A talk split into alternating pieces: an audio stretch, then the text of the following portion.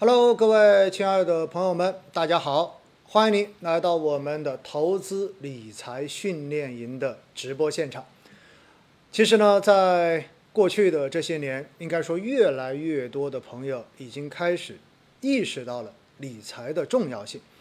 但是，到底理财该怎么做？我们为什么要理财？很多人呢，可能只是一个似是而非的这样子的印象。所以啊，我想今天的话呢，是我们理财训练营的第一节课。那在第一节课中间，我们必须要把为什么要理财这个话题给搞清楚，因为我们只有知道了为什么要去理财，我们才会有兴趣去学习到底该怎么理财。之后呢，我们再跟大家来详细的讲理财到底应该怎么做，在投资中间我们到底应该注意些什么。应该要避开哪些坑，来提高我们的一个理财跟投资的成功率。所以呢，今天哈，既然是我们训练营的第一节课，那我们首先还是回到最基本的问题：到底为什么要理财呢？相信哈，每次一说到理财的时候呢，会有很多的朋友经常会说到一句话，叫做“理不理财，财不理你”，对不对？但现实中间，我不知道大家有没有听过这句话的后半段。这句话的后半段叫做什么呢？叫做如果你乱理财的话，财可能更加不理你，也就意味着理财确实得做，但是呢，理财也必须要做的正确。我们必须用正确的动作去进行理财的操作，这样子才能收获理想中的结果。好了，那到底为什么要理财？其实呢，说到底哈，还是一个全球货币超发的这样的一个大的背景。我们知道呢，现代的货币哈，其实都是信用货币，也就意味着它并不是像曾经的布伦顿森林体系一样，就是纸币后面是有黄金来作为一个价值的背书的，是锚定黄金或者锚定商品的。现在的货币其实都是政府的信用货币，因此呢，在这样的背景之下，我们说各国政府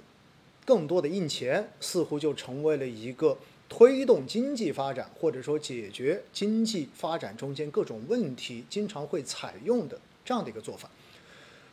在过去的这几年，我们看到非常明显的就是疫情以来，像美联储是超发了大几万亿的这样子的一个货币。那么这么多的货币发出来，最终导致的结果是什么呢？导致的结果就是通货膨胀会变得特别的厉害。那什么叫通货膨胀呢？大家经常听这个词，对不对？那一般呢，我们可能看数据的时候，我们会看 CPI，叫做消费者价格指数，或者说呢，呃，看其他的一些数据。但是通货膨胀的正常的一个呃理解，就是市场上面流通的货币的数量比实际的需求要更多一些。那如果当你整个社会所生产出来的产品的数量增长的速度跟不上货币发行的速度，那么到最后的结果肯定是一个什么样的结果呢？这个结果就是你每一样东西的价格都会涨价。那反过头来说，也就意味着你所发行的、流通的这个货币本身的价值，它是在下降的。最终体现出来的结果呢，大家所看到的就是什么东西都涨价了，对不对？也就是钱变得越来越不值钱了。那既然钱变得越来越不值钱，我们最终的结果就是要考虑怎么样让我的钱能够保值。而且保值的基础上面还能够增值，这就是为什么要理财非常重要的一个原因。那这里呢，我们也收集了一下数据哈，告诉大家一下哈，就是从两千年到二零二零年这二十年之间的话呢，我们看到的一个总的通货膨胀率是百分之二百零七点八七，哎，这样一个数据。那么复合的年化通货膨胀率呢，大概是百分之五点七八。那复合年化通胀率百分之五点七八的意思是什么？哈，大家可以想想看，因为它中间其实存在着一个复利这样子的概念，也就意味着后一年它的涨幅是在前一年涨幅的基础之上的。所以站在这种角度上面，也就意味着，如果我们仅仅只是要保证我们的钱不贬值的话，那么我们每年的一个复合的年化投资回报率也至少应该在百分之六左右。这样子才能保证我们的这个货币，我们的资产，它至少是不贬值的。那这个时候哈，如果说到这个话题呢，很多人就突然意识到有点不对哈。什么不对呢？因为现实中间有很多人在传统上面就比较错误的理财观，因为他们觉得不需要理财，觉得最安全的方式就是把钱直接留着，我留一手的现金在手里面，或者说我把钱直接存到银行里面去，把这个当成一个比较有效的理财手段，或者说绝大多数人的话呢，可能仅仅只是把银行当成了一个保险柜。那大家可以想象一下，如果你把银行当成保险柜，那么你对于存进银行的钱，你的预期是什么样子的？保险柜的预期就是帮我保证我存进去的东西的安全，对不对？那等我要用的时候呢，我随时可以把它拿出来。这样子的话，这就是保险柜能够起到的作用。所以，如果出于这样子的考虑，把钱存到银行里面，基本上大家可能不会太去关注银行的利息收入，觉得有就算不错了。但实际上哈，银行的这一个储蓄率哈，告诉大家一点，呃，我们也找了一下数据哈。那么从一九九零年，我们看一年期的这一个存款利率，也就是一年期的定期存款利率呢，在九零年的时候呢是百分之十点零八，哇，这个收益率现在看起来真的是很高了，对不对？但是在当时可能大家也不会觉得有什么。然后到了二零。零二年的时候呢，一年期的定期的收益率已经降到只有百分之一点九八，而到了二零一零年的时候呢，变成了百分之二点五，然后到了二零二零年的时候呢，现在是百分之一点五。所以我们看到哈，虽然中间的话它也有高有低的时候，但基本上整个这么多年看下来的话呢，银行的这一个存款利率是稳步的在往下走的。那同期的 CPI 到底是什么样子呢？我告诉大家一下哈。那么，一九九零年的时候呢是百分之三点七，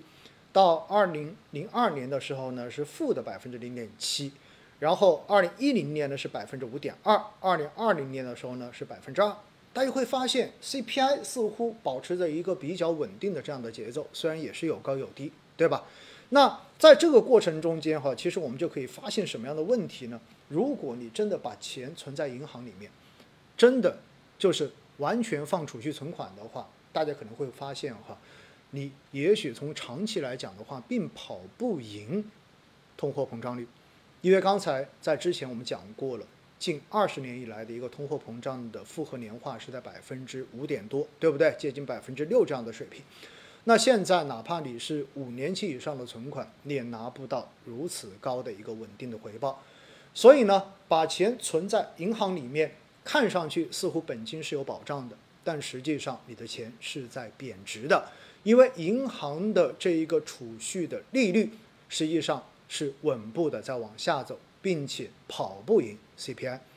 因此，存银行要不要存？要存，但是银行应该作为什么样子的一个资金的投资渠道呢？应该是一个流动性的这样的一个投资渠道。如果你需要现金的话，那么把钱放在银行肯定是对的。好不好？这是第一个，就是我们的一个误区哈。对于理财，那么第二个误区是什么呢？其实，在过去的这些年呢，我们也发现哈，就是中国最好的投资品种是买房，房子在过去的这几十年一定是中国最佳的投资品种，大家同意吗？那房子到底涨了多少哈？我们看了一下，比如说近二十年的一个收益率的话呢，深圳应该是非常明显的。那么近二十在十年之内哈，我们看到深圳的，呃，十年之内的一个房价是涨了百分之三百三十四，那么年化涨幅呢在百分之十三这样的一个水平。哎，我们看百分之十三，大家还记得最开始我们说到的那个 CPI 吗？CPI 的话是百分之五点多，对不对？很明显，如果买房的话，确实是可以稳稳的跑赢 CPI，而且每年还有不少的钱赚，确实是这样子哈。然后呢，我们再看一下，到了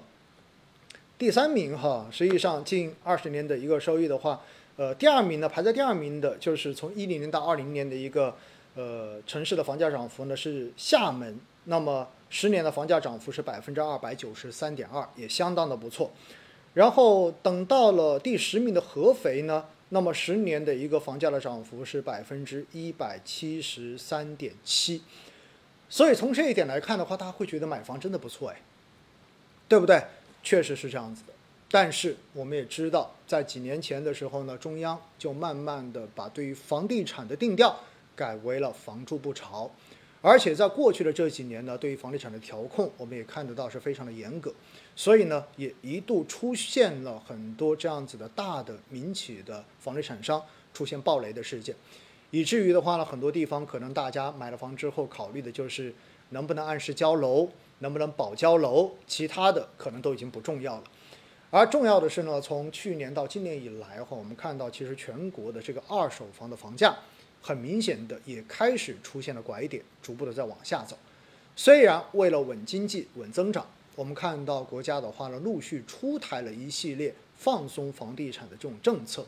甚至于呢，很多地方可能都已经开始不限购了，对不对？对于首付可能还会有一定的这样的优惠，但是呢，最终的结果买涨不买跌的这个心理。以及对于未来自己收入增长的这种预期，其实广大的居民呢都有了一些不一样的这种考量，所以呢，应该说中国房地产的这一个黄金的投资时期哈，我个人觉得应该已经过去了，而且更重要的是呢，买房子这个事情啊，它需要动用非常多的本金，大家同意吗？因为它的总价比较高，所以首先要求你有一个。支付首期的这一个能力，而且呢，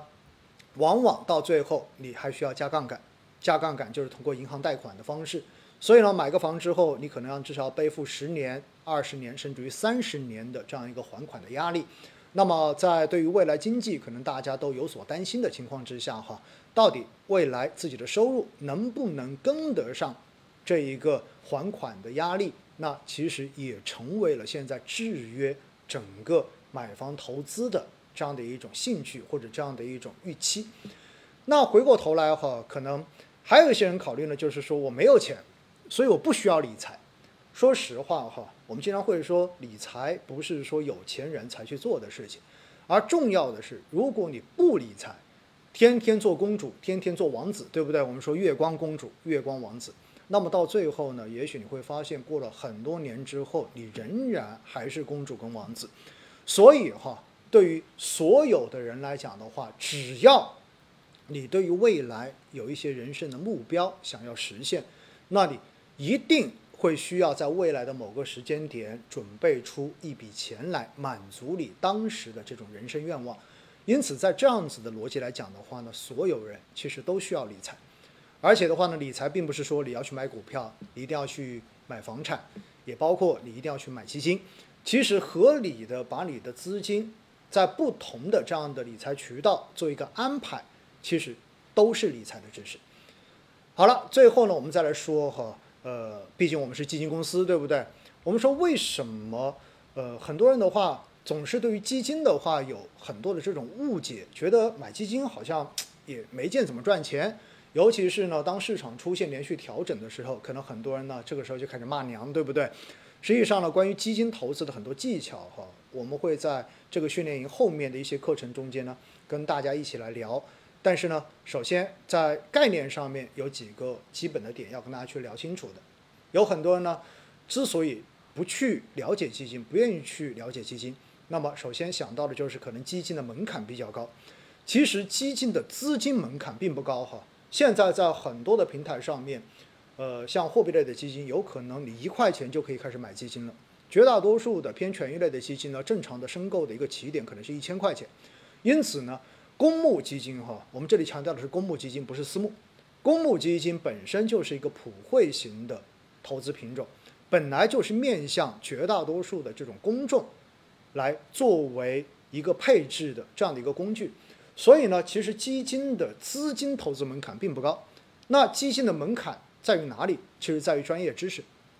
也就意味着我们在投资中间经常会说到叫做永远投你自己懂的东西，不懂的东西不要去买它。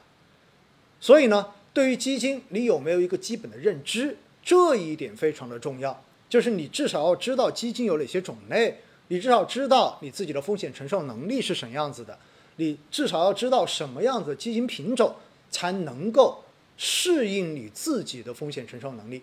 因为只有这些东西匹配，风险的适配性做好之后，你才有可能真正的拿得住，真正的能够通过投资基金赚到钱。而在过去的这些年，我们看到非常明显的这种误区啊，就是很多人可能根本没有做过功课，也没有了解过基金到底是什么，纯粹就是看到身边的人在比较好的行情中间，通过投资基金赚到了很多的钱，于是呢，在不了解基金的前提之下，就跟身边的朋友一起追着去买那些热门的，看上去市场中间炒得最火的这些基金产品，那么。经过了市场的这种波动之后，相信大家可能对于自己所投资的这一些曾经的热门产品，都是痛心疾首。而更重要的是什么？因为我们没有在前面去了解关于基金的一些基础的知识，所以当出现亏损的时候，其实你是不知道为什么这个基金会亏的。而当我们不理解背后的这些运行逻辑的时候，也许你就觉得自己上当了。也许你就会非常片面的认为，那么跌一定是基金公司有问题，一定是这个基金经理骗了我的钱，对不对？实际上，这就是因为在一开始的这个知识储备，对这个产品的了解没有做到一个基本的要求，然后在投资之后才会出现这样子或者那样子的各种误区、各种误解，而这种误解到最后会严重影响你的投资心态。其实投资难不难呢？我要告诉大家，真的不难。难是难在什么？难是难在你自己能不能让你的心态维持着一个平和的状态。因为实际上，所有的投资到最后，它都取决于什么？尤其是权益类投资，取决于整个国家国力的发展，取决于整个国家经济的发展，取决于上市公司未来的成长性。如果当我们了解了这些之后，你就会发现，也许市场越跌，反而它的估值越便宜。反而是更值得布局的这一方这些方向，所以的话呢，我们就告诉大家，基金本身它的门槛，资金门槛不高，但是的话呢，基金的这个认知门槛还是有一点的。所以呢，我不知道大家有没有去犯到这样的错误哈，所以就是追追热点，对不对？最后变成追涨杀跌。而另外一块呢，我们要说到的就是很多人呢，一尝试着做理财啊，他们有种想法，就是希望一夜暴富。我记得在前阵子哈，当时在公众号上面我有写一篇文章，我说大家要纪律性的去投资，要去做定投，对吧？结果呢，后来就有一个朋友在下面回复说，如果按照你说的这一种非常理性的方法去做纪律性的投资，那到最后根本赚不到大钱呢。那我想一夜暴富，我想通过投资暴富，那怎么可能实现呢？现实中间，我想啊，给大家泼一个冷水啊。希望通过理财实现一夜暴富的这个梦想，我觉得大家基本上不要抱这种期待，或者说不要抱这种奢望。为什么？在投资中间永远都是风险跟收益成正比的。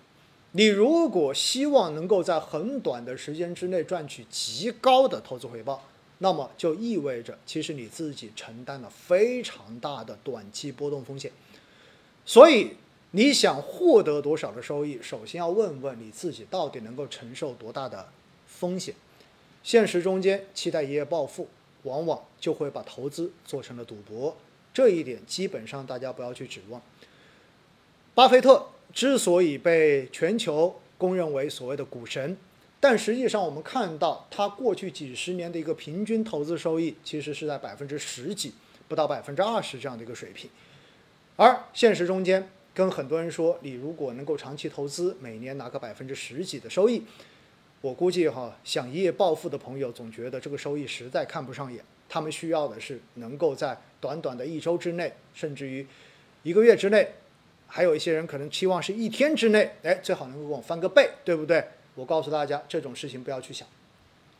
中国的资本市场这么多年以来的一个平均的年化收益。就是我们说主要的指数，其实也就是百分之十几这样的一个水平，而从中国的公募基金和偏股型基金，过去这十多年的一个十几二十年的一个平均年化收益呢，大概也是在百分之十六上下的这样的一个水平。所以，如果短期出现了很高的年化收益，那都说明市场在短期超涨，未来下跌的可能性会变得更大一些。所以呢，我们千万不能被短期的这种高收益率所吸引，然后就开始追进，期待一夜暴富，这样子往往最后的结果是亏得一塌糊涂，最后血本无归。这一点我觉得也是理财中间的误区，大家一定要小心的。那么刚才特别跟大家提到了，对不对？我们做投资首先要考虑风险，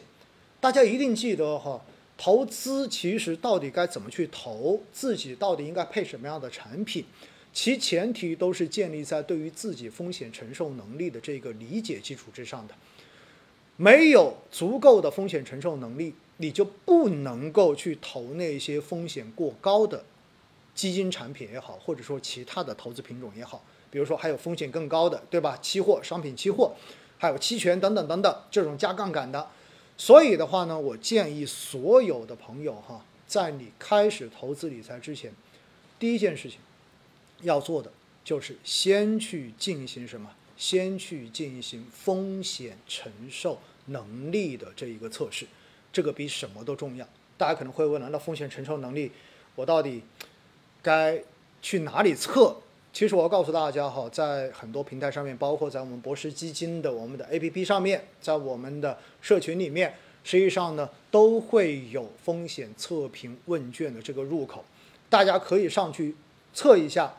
看看自己到底是属于保守型的，还是平衡型的，或者说你是比较激进型的。这样子的话呢，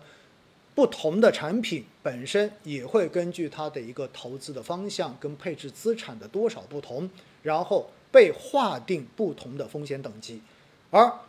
你的风险承受能力跟对应风险等级的产品对应起来之后的话呢，相对而言就意味着，不管市场怎么波动，那么它的波动幅度都会在你的心理承受范围之内。这样子的话呢，你就可以能够在市场出现连续的回调，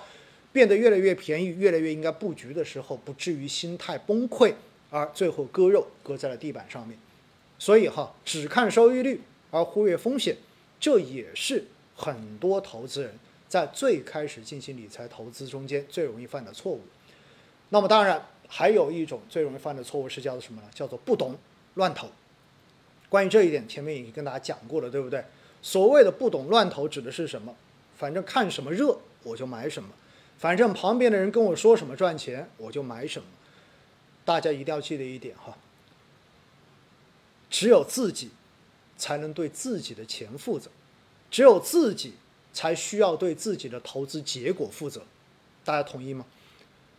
旁边的人跟你说什么好，跟你说什么能够投，那是建立在他自己认知基础之上的。如果投的赔了，他自己会认；但是如果我们听了身边人的这种推荐，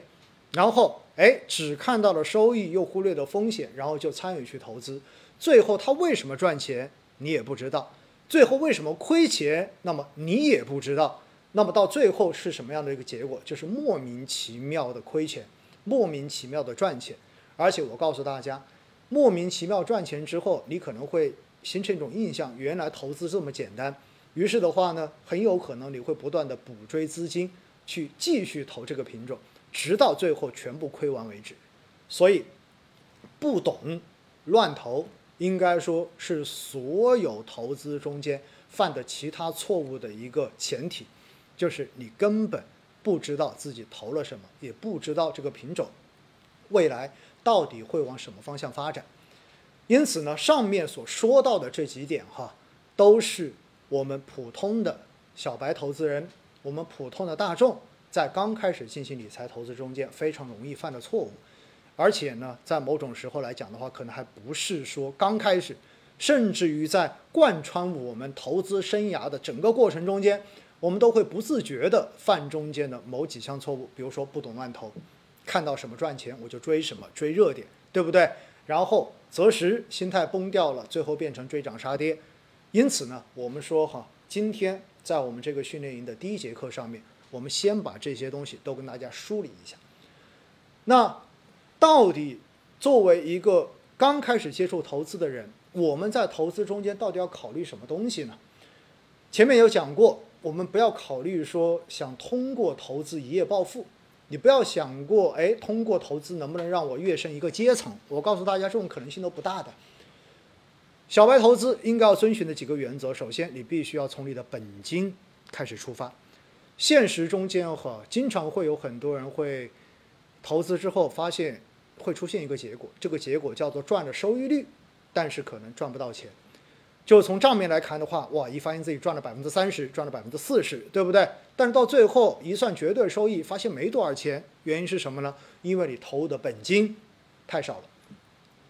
在过去的那些年哈，其实很多时候，为了让更多的人开始尝试进行基金投资，不少的基金代销渠道，包括银行也好，包括互联网的第三方平台也好，也包括基金公司也好，可能呢都会宣传大家用。平时用不到的钱来做基金定投，比如说每个月扣款一百块钱，或者每个月扣款两百块钱，对吧？但是呢，这样子的结果是什么呢？这样的结果是导致真的有可能遇上市场行情比较好的时候，你会发现收益率真的很高，但是结果赚不到钱，这会让很多人到最后觉得投资其实没有什么太多的意思。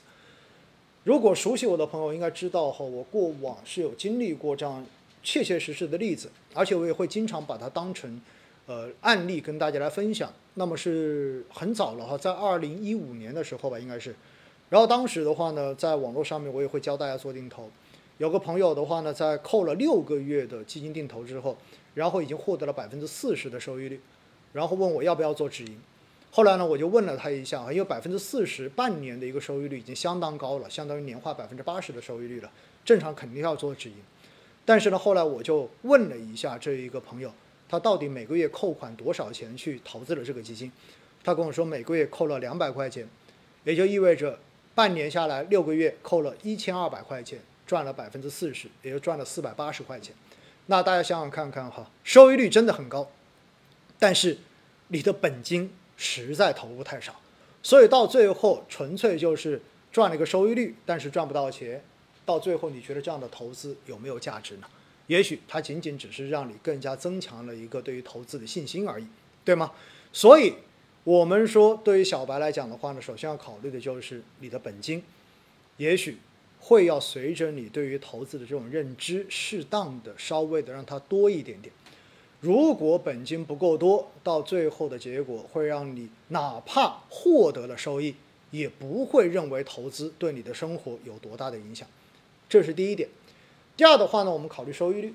关于收益率的话题哈，大家一定记得，因为投资理财是一个长期的事情。长期的事情就意味着，实际上我们追求的不是短期收益率的暴涨，比如说我一年要百分之百，或者说我半年要百分之五十，这样子的收益率预期其实是不对的。我们刚才说了，巴菲特之所以被尊称为股神，实际上他。多年来，几十年、三四十年的一个平均年化收益，也就是百分之十几，不到百分之二十这样的一个水平。现实中间哈，大家一定要记得，呃，我相信大家只要接触理财，都听过一个词叫做复利，大家同意吗？那复利什么叫复利？也就是后一期的这个收益率是以前一期的本利和作为一个基础，所以它有一个滚雪球的效应。但是复利有一个前提，那么就是你至少每一期的这个收益率。应该是一个正收益，这样的话，你滚雪球的效果才能够延续下去。大家可以这样通俗来理解哈，复利就好像一个长坡，然后下面都是雪，对不对？然后你在上面滚一个雪球，这个雪球从这个坡上面一路往下滚，最后滚的过程中间，它能够把后面这个坡上面的很多小的雪花全部都把它给滚到一起，最后这个雪球随着往下滚。能够沾上的雪花越多，到最后的结果呢，它会越滚越大。哎，这就是复利的这一种形象的理解。但是如果它在滚的过程中间，大家发现它同时在融化，在中间的话可能没有足够多的雪，甚至于在某一段地方的话温度很高，那么也许你会发现这个雪球在往下滚的过程中间，并不会变得越来越大，甚至于还有可能变得越来越小。所以哈，这是想跟大家说明一个什么问题呢？所有的复利假设都是建立在收益率长期为正的基础之上的。如果收益率在中间有很大的几率为负的话，实际上你的复利效应就会变得不那么明显。因此，我们长期理财投资应该遵循的原则是追寻一个长期的正收益，哪怕这一个正收益的比例并不是那么高也没有关系。因为按照复利的这种推算演算的话，哪怕你每年只有百分之七的收益，有个七零二零原则啊，哪怕你每年只有百分之七的收益，稳定的十年之后，哎，你会发现的话呢，你仍然会获得翻倍的这样的一个收益率。如果你是百分之十一年的这样的一个收益率能够稳定下去，七年你的资产就可以获得翻倍。因此，我们真正理财的最高原则是什么？是争取让我们每年的收益率都能够为正。至于这个正数能够有多高，当然这是我们后面可以通过不同的这样子的学习跟方法论的这一种经验尝试着去做的。但是前提是尽可能的去关注你收益率的长期稳定，这是我们应该遵循的原则。而第三块就是时间，投资是一个长期的事情，投资不是一个短期的事情，投资是一个中长跑，它不是一个百米的冲刺。所以现实中间，我们刚才讲了复利怎样才能够有最好的一个效果呢？复利的效果就是：第一，你要有长期的稳定的正收益；第二的话，更重要的是时间一定要够长，因为只有时间过长，时间够长，才能够真正的让复利产生效应，而且呢，时间到最后能够抹平短期的波动。很多人对于今年以来的这一种市场的波动，我相信会有非常痛心疾首的这种感觉，对不对？甚至于看到自己的账户都觉得心在滴血，这非常的正常。但是实际上哈，我们真正的把整个投资的曲线拉到更长之后，你会发现历史上面类似于这样子的调整其实出现过多次。但是出现过多次之后，哪怕像二零零七年。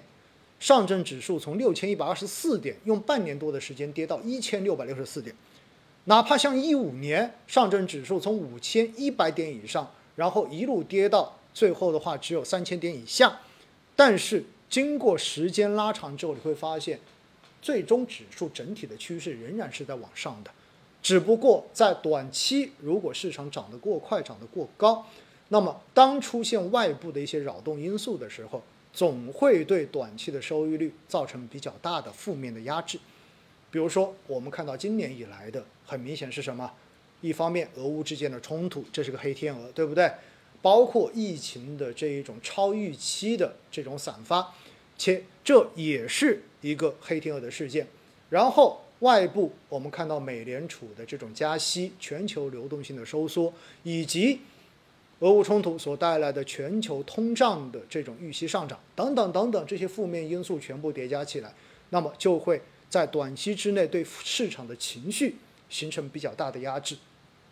那么这个时候我们应该怎么做？有些人如果受不了的话，如果选择的产品是超出自己风险承受能力的，如果在最开始买产品的时候并没有完全去了解这个产品背后的运作逻辑。因此没有办法有效的让自己建立信心，来度过这样子市场周期中间很正常的回调的话，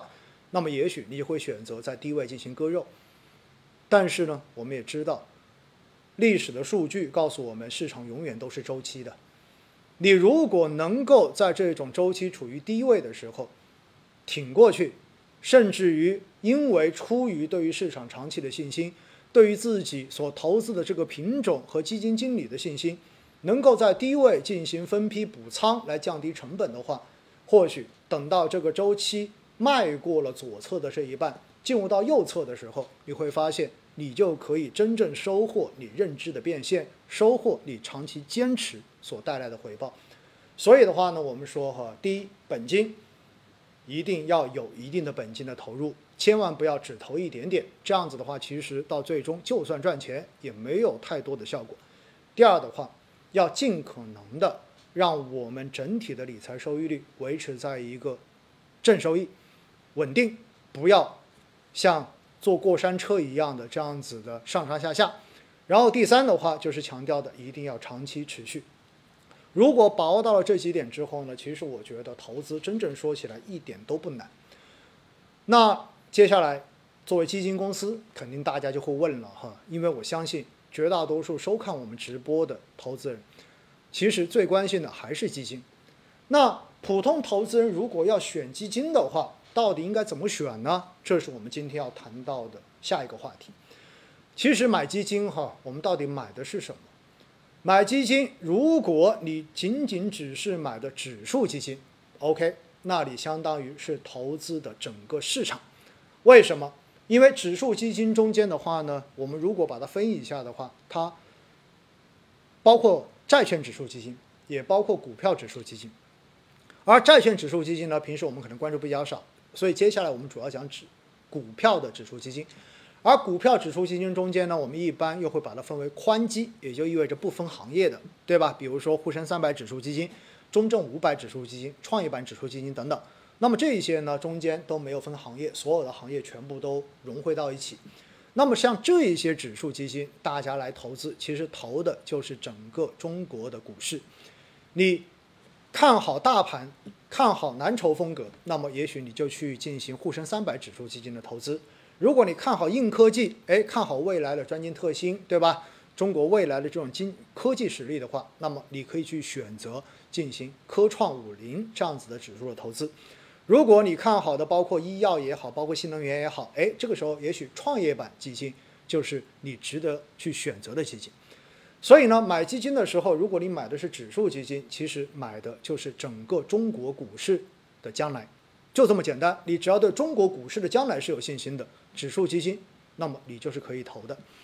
那么如果你买的不是指数基金，你买的是主动管理型基金，哎，这个时候其实你买的或者说你期待的，就是基金经理能够帮我们创造出跑赢市场的这样的一个收益。那么这个时候，其实你买的主要是基金经理的能力和基金经理的时间。说白了，基金经理之所以能够创造出超额收益，这个超额收益也给大家定义一下哈。超额收益很多人就理解为超额收益就应该是一直赚钱，是不是这样子呢？这样理解也没错。但是因为中国的资本市场，大家明白一点，尤其中国的 A 股市场，它其实是没有做空工具的，也就意味着基金经理们，包括参与 A 股投资的这些投资人们，基本上是不可能通过做空来赚钱的。所以整个 A 股市场基本上你都只能通过做多来赚钱，那么做多来赚钱就会存在一个问题，只有在股市上涨的时候，大家才能赚钱，而在股市下跌的时候，无一避免的所有人都会亏钱，不管是专业投资者还是普通投资人，因为你没有做空的工具，不像西方的成熟市场，对不对？那么在这样的情况之下，哈，所以公募基金的基金经理所创造的超额收益，实际上呢是一个相对收益的能力。什么叫相对收益？所以公募基金，它尤其是主动型哈，大家一定要关注一个东西，叫做什么？叫做业绩比较基准。也就意味着不同风格的基金经理，他们的所管理的产品，在一开始产品设计的时候，在产品合同里面。它就会设定一个业绩比较基准，这个比较基准是作为衡量基金经理的能力非常重要的一个指标。那么，一般业绩比较基准呢，会根据这个产品的风格选一个股票的指数，再加一部分的债券的这个指数的占比，最终的话呢，形成一个预期的收益率的一个比较基准。所以，我们评价基金经理的能力，他的管理是否合格。首先，我们就要关注基金经理是否能够持续的跑赢业绩比较基准。如果业绩比较基准，在过去的这一年，整体的收益率是百分之十，而这个基金经理所管理的产品，那么一年下来赚到了百分之一十五，哎，这个时候我们说基金经理帮我们创造了百分之五的超额收益，那么这个百分之五就是基金经理的能力。那如果你发现另外一个基金经理，他的业绩比较基准，过去一年也是百分之十，但是这个基金经理在过去一年帮我赚到了百分之五十，哎，那么这个时候我们就会发现，这个基金经理过去一年所创造出来的超额收益高达百分之四十，那么这个基金经理在过去一年他的能力所体现出来的价值就会更加的吸引人，大家同意吗？那但是回过头来，比如说我们近期市场一路往下狂跌。那我们看到呢，像沪深三百指数，跌幅都已经超过了百分之二十，然后像创业板、科创五零指数，跌幅可能都已经在百分之三十以上了。那么这个时候，我们去看这个基金经理的一季报，因为在季报中间、年报中间都会有这个基金本身的一个业绩。跟业绩比较基准的一个数字的比较。结果呢，我们发现哈，比如说创业板指数已经跌了百分之三十，然后这一个投科技板块的这一个基金经理，他所管理的产品在一季度可能负了百分之二十。当然，亏百分之二十，肯定大家心里不爽，对不对？但是实际上，相比业绩比较基准，比如说创业板指数，实际上它是正百分之十的相对收益，也就意味着，其实基金经理所管理的这个产品，在一季度是创造出了百分之十的阿尔法收益的。而整体这个产品的下跌，根本逻辑是在于整个市场的下跌。基金经理的能力在中间其实是帮我们创造出了阿尔法，也就意味着在下跌市场中间帮我们减少了损失。实际上，在评价基金业绩的时候，你会发现，这对于基金经理的能力来说仍然是一个正面的评价。所以，这一点可能是很多投资人经常会在评价业绩的过程中间会出现一定偏差的，就是大家总觉得你帮我管就应该保证我赚钱。而不是说去看你跟业绩比较基准的中间是否有创造出阿尔法，但现实中间，刚才我说过原因了，因为我们没有做空机制，所以我们只能做多，只能做多的情况之下，基金经理的时间跟能力，他最后创造出来的阿尔法，在整个市场系统性下跌的时候，其实它所体现出来的就是帮我们跌得更少而已，这其实就已经是它的能力体现了，这一点我觉得。一定要跟大家稍微的说明一下，好不好？让大家心里有个数。所以看基金经理的能力很重要的一点，就是要看他跟业绩比较基准长期之间的这一个差到底是正的还是负的。然后另外呢，我们再看哈，在选基金的过程中间呢，当然因为公募基金哈，它本身是一个什么？本身是一个我们叫做嗯。业绩完全公开，各种信息完全公开，最透明的这样的投资品种，所以的话呢，我们往往会看到基金的历史收益，或者还有基金的同类排名。我相信这一点大家会经常会看到的。那么基金的历史排名有没有价值？有价值，但是呢，我特别要提醒大家哈，这个价值是看长期排名，而不是看短期排名，因为市场短期之内呢。经常会有很多不确期、不确定性的因素，造成一些板块，哪怕是长期好的这些行业跟板块，都会出现受情绪影响的这种大幅杀跌。比如说，过去这段时间我们看到的新能源，对不对？我们看到的很多的科技的公司、半导体的公司，都出现了无差别的这种大幅杀跌。但是你说这些公司就一定不是好公司吗？如果站在五年的维度，站在十年的维度，这些公司难道就会变得更加不好吗？实际上并不会这样子的，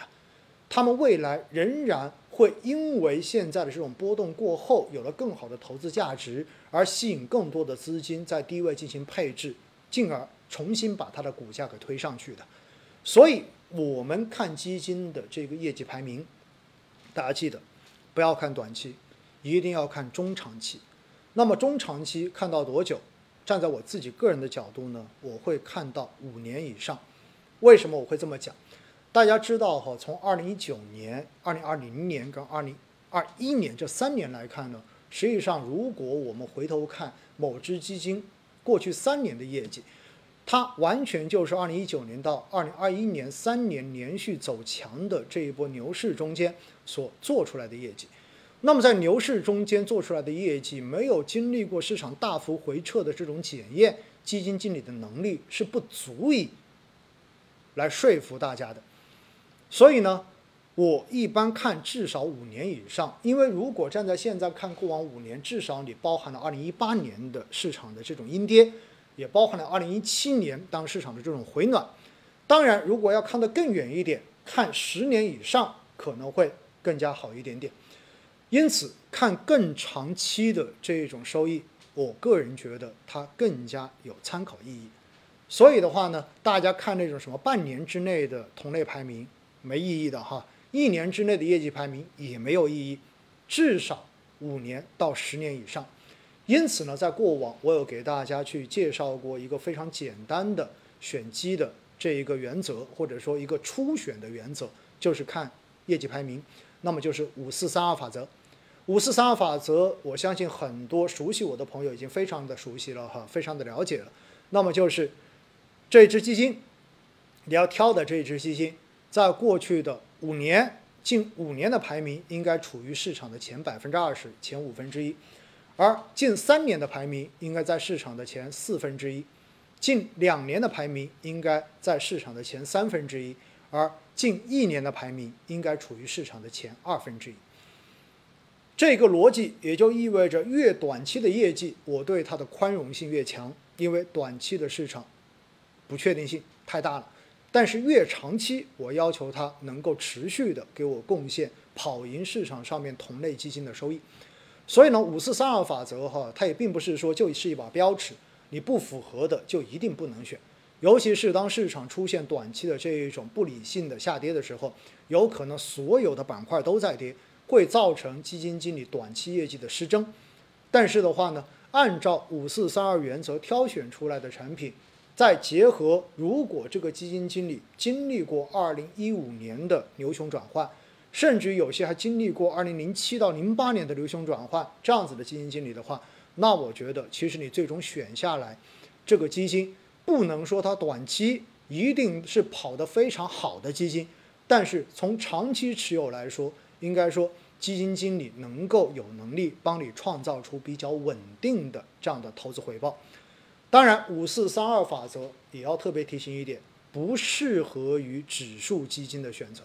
只适合于主动管理型基金。大家一定记得哈。但是呢，更重要的是，五四三二原则中间呢，还有一个，还有几个要点大家要注意的。第一，如果这个基金更换过基金经理了。那么五四三二法则基本上就已经不适用了，因为这主动管理型基金中间，基金经理是最重要的。只要更换过基金经理，到最后这个产品就等于换了一只产品。所以过去的业绩排名跟现在这个基金经理一毛钱关系都没有。所以这样的产品，你要重新去看现任基金经理是否曾经管理的产品符合五四三二。那么第二点是什么呢？大家小心，就是。会不会这个基金是在某一年的业绩特别的突出，进而把近五年的这个排名全部都拉上去了，而其他的年份表现都非常的一般？那么这样的基金很有可能是因为某一年刚好赶上了市场的行业风口，因此的话呢一飞冲天。那么这样的产品长期业绩的持续性是否能够维持，其实也要画一个疑问号的。因此，对于五四三二的这个法则哈，给大家稍微的提一提。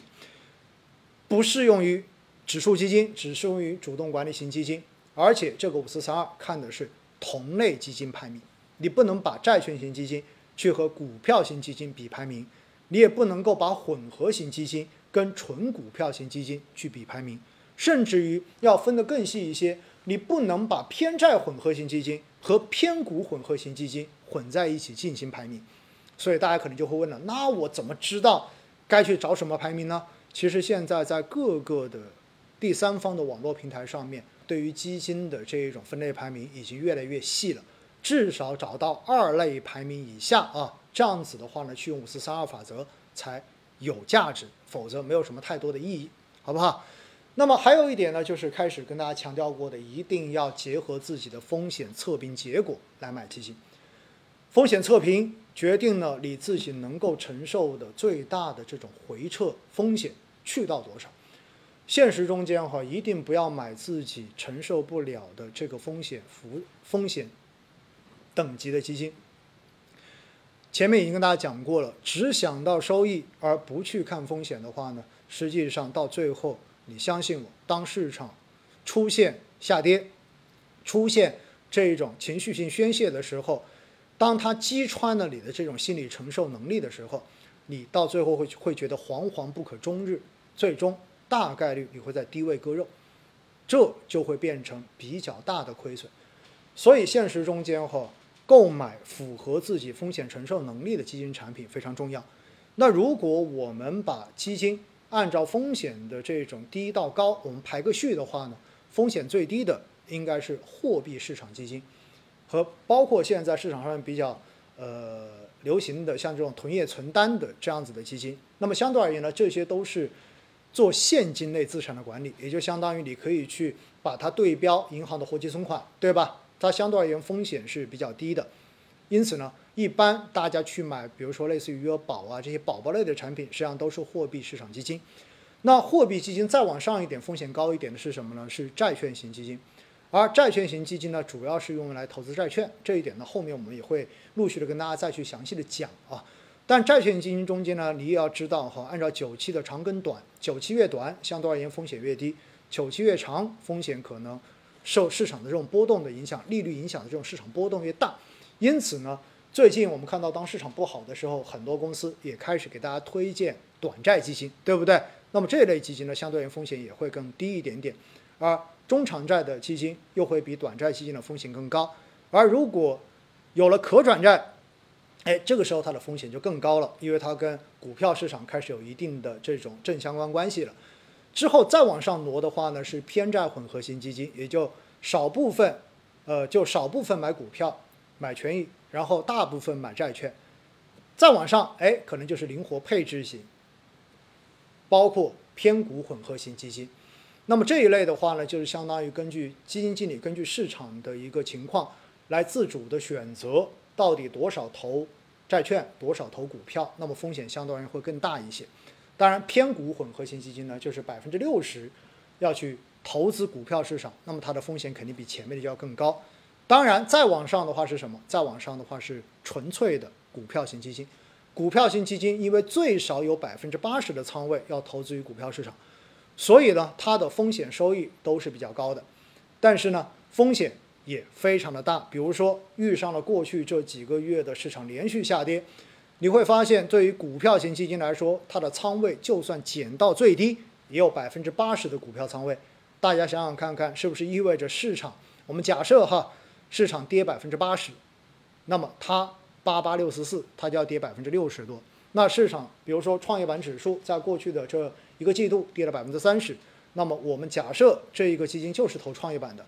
那么我们乘以一下哈，简单的乘以一下，那么八八呃三八二十四，那么这个基金可能也会跌到百分之二十左右。因此呢，这就是根据自己的风险承受能力，我们可以去选择不同风险评级种类的基金来进行配置，这是投资获胜非常重要的一个前提。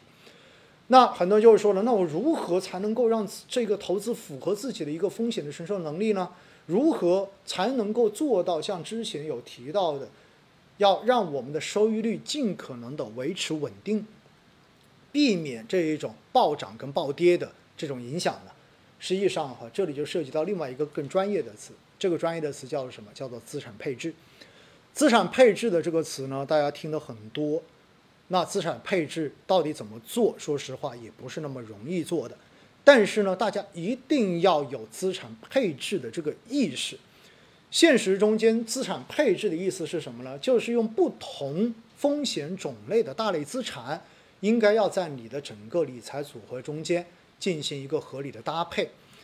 那么这个搭配到底有多重要？说白了，如果你所有的资产都去买了股票类资产，那么遇上过去这一个季度、这几个月的市场大跌，那你就会非常痛苦。为什么？因为你所有的资产都在跌，跌多跌少而已，对不对？而且绝大多数可能都跌得差不多，因为整个股票市场现在是一个无差别杀跌的状态。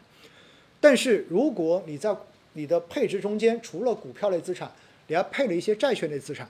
哎，你会发现，尤其像债券型基金，虽然我们看到在过去的这一个季度多的时间。债券的表现似乎也不出色，但是至少到目前为止，今年以来的债券型基金的收益是正的，所以相比一下股票类的这一些基金收益，它至少有了百分之二十以上的这一种超额收益，对吧？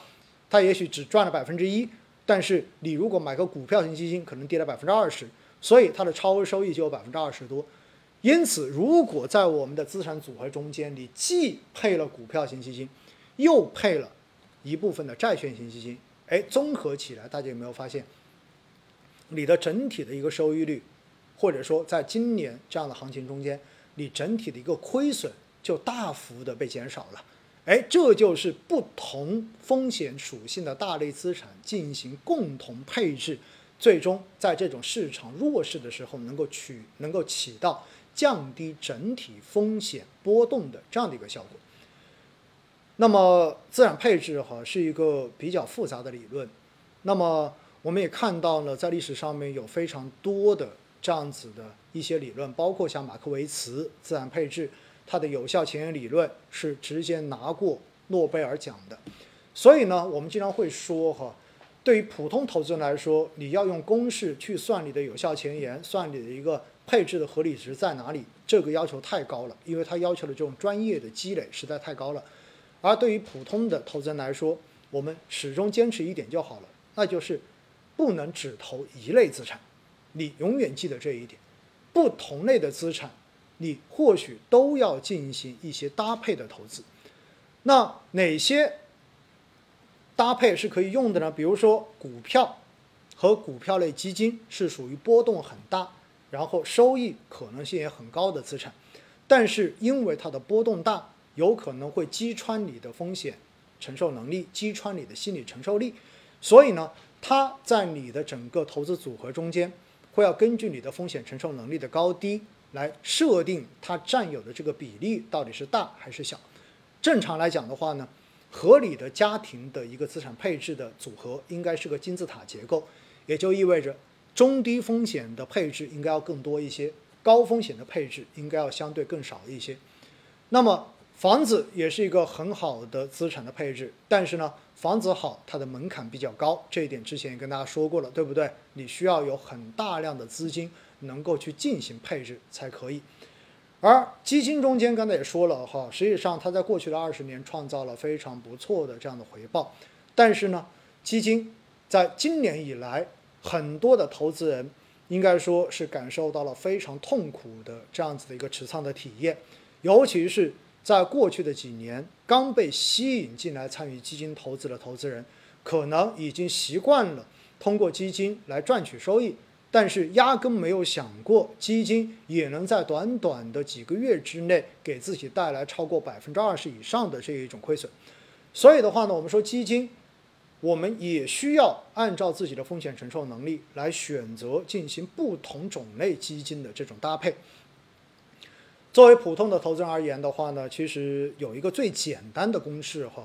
可以推荐给大家，那就是用八十去减去你的一个年纪，最后得到的这样的一个比值呢，是你能够去配置权益类资产、高风险类投资的这样的一个数量。比如说，如果你现在很年轻，三十岁，对吧？那么用八十去减去三十，那么等于五十，意味着。在你的整个组合中间，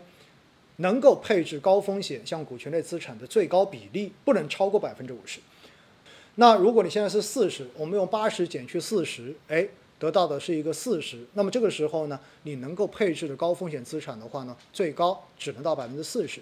如果你现在是一个五十岁的这样年纪的一个投资人了，那么这个时候你会发现你。能够配置最高风险类资产的比例不能超过百分之三十，六十岁以上就是百分之二十，所以呢，年纪越轻，能够承受的这个风险就会越高。我想这一点大家应该能够理解清楚哈，因为毕竟年轻，所以未来你还有无限的可能性，所以能够承担更高的这一种波动的损失。因此呢，我觉得这一点是大家要去了解的。那么当然也有些人说，哎，那黄金能不能配？黄金作为底层的这种避险类资产，哈，其实在普通人的这一种，呃，投资组合中间，应该它永远都应该有一席之地。尤其是今年哈，我们看到整个地缘政治的这种冲突，所谓的枪炮一响，黄金万两嘛，其实也给黄金带来了短期的这种走势的机会。但是呢，黄金，我觉得大家一定要去正确认识这类资产的属性。它的属性就是它本质上面是一个零息债券，所以呢，当市场上面的货币在贬值的时候，比如说通货膨胀特别厉害的时候，那么黄金的价格一般就会往上涨。但是呢，如果当其他类的资产表现特别好，能够带来的回报更高的时候，那么黄金的收益跟它的表现就会往后走。所以呢，黄金它能够起到一个非常好的。在你的资产配置组合中间起到个压舱石的作用，能够去显著的降低你权益类投资的这个波动风险。所以呢，一般的黄金哈，在所有人的这个投资组合中间，我一般建议就是占一个百分之五到百分之十左右的一个权重，应该说相对而言就会比较的合适一点了。黄金不是一个在短期之内能够追求很高收益的这样的品种，但是正像我们今天这场直播一开始说的，因为信用货币本身就是一个不断发行越来越多的这样的一个趋势，所以呢，黄金从长远来讲的话，是可以贡献一个比较稳定回报的这样的一个资产，大家正确的理解就 OK 了。但是呢，它有可能会很长一段时间不涨，但是因为某一个时间段的某一些特殊的事件，然后一次性的把过去几年没有涨的涨幅全部都涨回来，最终达成的是一个长期比较稳定的这样的一个收益率。所以这是黄金类资产，当然在组合中间，我们肯定还要准备比较充足的，比如三到六个月的一个流动性的准备，对吧？投资中间最难受的就是你明知道现在不该卖，但是因为你要用钱，所以最后的话你不得不割肉，这是最痛苦的。所以三到六个月的流动性资金的准备呢，我们可以考虑用银行的储蓄存款，或者说用货币市场基金这样的低风险的品种来做一个满足就 OK 了。当然，一些大的不时之需哈，比如说生病，或者说一些意外的情况呢，保险也是我们资产配置中间必不可少的一个配置的品种。那么这些呢，基本上都是属于低风险的品种。好吧，那我想呢，其实以上这一些就跟大家讲到了比较多的，我们说对于投资、对于呃理财的这种理解。那么对于今年以来的话，实际上我们到底怎么去看待整个市场呢？其实刚才我多多少少也讲了一点，因为，呃，本身我们的这一个经济在今年是承受着比较大的这种压力的。那么结果呢，等到我们的稳增长的政策快要落地的时候，又发现呢，国内的疫情突然之间开始有了这种抬头，尤其是我们看到中国比较重要的这些经济城市的疫情。出现了比较超预期的这种爆发跟上升，最终呢，所外溢出来对于经济、对于物流、对于供应链的这种影响，这都是远远超预期的。所以整个市场应该说遇到了这种黑天鹅之后，第一，稳增长的很多项目，也许你没有办法直接在疫情仍然在蔓延过程中间得到有效的落地。于是的话呢，大家会对于未来经济复苏的这个前景。抱有更大的悲观预期，这些预期其实都在反映在最近的市场上面，这是非常明显的。另外一块呢，就是俄乌的冲突，这也是个今年的黑天鹅。俄乌的冲突一开始大家没预料到，而且一开始发生的时候呢，大部分的预期应该说觉得这个冲突会很快结束，但是现在呢，这个冲突很明显的已经从短期往中长期在进行转化。那么这个转化最终形成的结果是什么？因为俄罗斯是全球非常重要的能源产地跟能源供应国，同时也是全球重要的农产品的一个供应国，包括乌克兰。所以呢，当这一个冲突向中长期进行转化的时候，加剧了全球的能源供应链的这一个危机，以及农产品的这个危机，也就是粮食危机。所以，当这两个危机开始抬头的时候，大家对于今年全球的通胀水平有了更高的这种预期。我们知道，通胀越高，意味着会压制各国货币政策的这种扩张，甚至于会有很多的国家开始像美国一样的进行加息，来限制通胀的继续蔓延。那么在这样的情况之下呢，对于全球的经济肯定是一个负面的压制。所以呢，应该说近期市场的这一种调整，也在反映着全球通胀。往上的这种担忧和风险，所以呢，今今年我们看到整个市场的这个风险，至少从目前来讲的话呢，仍然还看不到对于相关风险预期的这种转转好的这种迹象，因此呢，市场大概率仍然会维持这个比较弱势、比较低迷的这样的一个磨底的态势。那么在这样的情况之下呢，可能我们让自己的这种配置中间保持着一个比较谨慎的仓位。或者说，在我们的大类配置中间的话呢，配置一定的低风险资产，或者说增加一定低风险资产的这种配置，可以有效的来降低我们整个投资组合的风险，让我们能够有更好的心态去扛过这样一段磨底、各种负面的因素跟负面情绪持续发酵的这样的时段。现在卖肯定我是不建议的。就是说，你说现在我要不要去割个肉？从股债收益率的这一个相对的一个投资价值性价比来说的话呢，现在的市场已经接近了近五年的一个最值得投资的这样的一个水平的值，所以呢，现在再去割肉，实际上肯定是不划算的。现在要做的，在某种程度上面，应该是通过定投的方式去进行你自己看好的这一些权益类品种加仓的时候，而。债市呢，实际上刚才也提到了，今年以来虽然它的表现并不算是非常出色，但是相比股市肯定就出色的不行了，对不对？而债市之所以在今年一季度会出现动荡的原因，是因为我们为了要刺激经济，所以呢在不断的稳增长。稳增长的过程中间，对于货币来讲，对于货币政策来讲，就是宽信用。而宽信用的这个过程中间，也就意味着钱要从金融到实体。实际上，当你的信用真正的宽出去之后，真正的这些贷款能够到实体经济，那么意味着实体的这种复苏的趋势、复苏的态势就会越来越明显。如果当大家对于未来经济复苏有了更大的信心的时候，那么这个时候呢，肯定更多的钱愿意去买权益，而不会再放在这一个相对而言比较低的，就是价格比较低的、回报率预期比较低的这种债券中间。所以，往往在稳。就是稳增长、宽信用的阶段和债券市场的表现呢，一般都不会是一个比较正面的这样的一个表现，就在于这里。而且呢，我们知道美联储加息，全球的无风险收益率也在上行，所以呢，推动着整个收益率上行的情况之下，利率上行的情况之下呢，应该说对于债市来讲，整体也会承受比较大的压力。